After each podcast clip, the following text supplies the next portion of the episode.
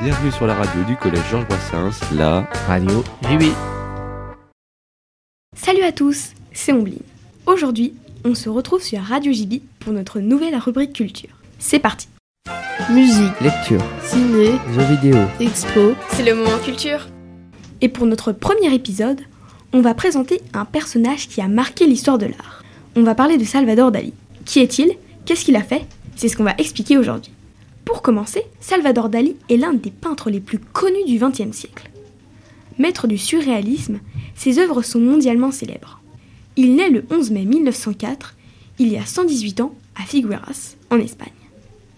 À 6 ans seulement, il commence à réaliser ses premières toiles. Et à 12 ans, s'essaye pour la première fois au style surréaliste. Mais c'est quoi exactement le surréalisme? Le surréalisme est un mouvement artistique qui apparaît au XXe siècle.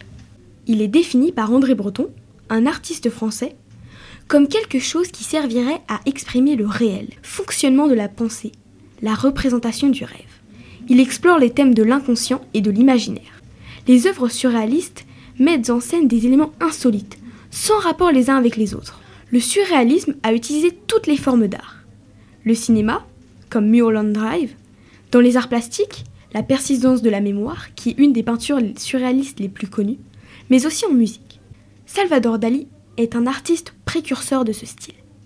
Il est renvoyé de toutes ces écoles d'art car on considère qu'il ne veut pas respecter les normes de la peinture.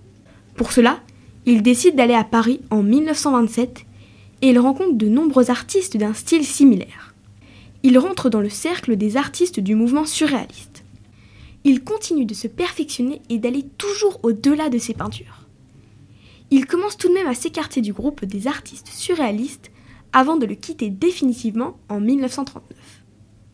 Mais il est en partie exclu de ce, groupe surréaliste pour ses déclarations en faveur d'Hitler.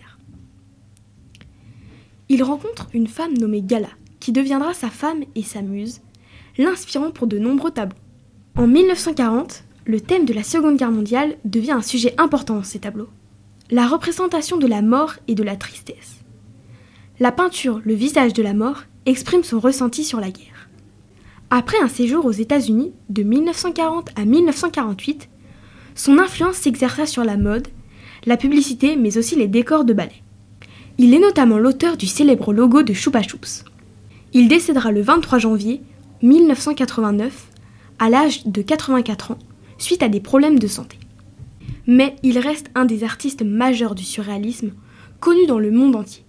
Ses œuvres les plus célèbres resteront La persistance de la mémoire et Les éléphants ainsi que de d'autres nombreuses œuvres.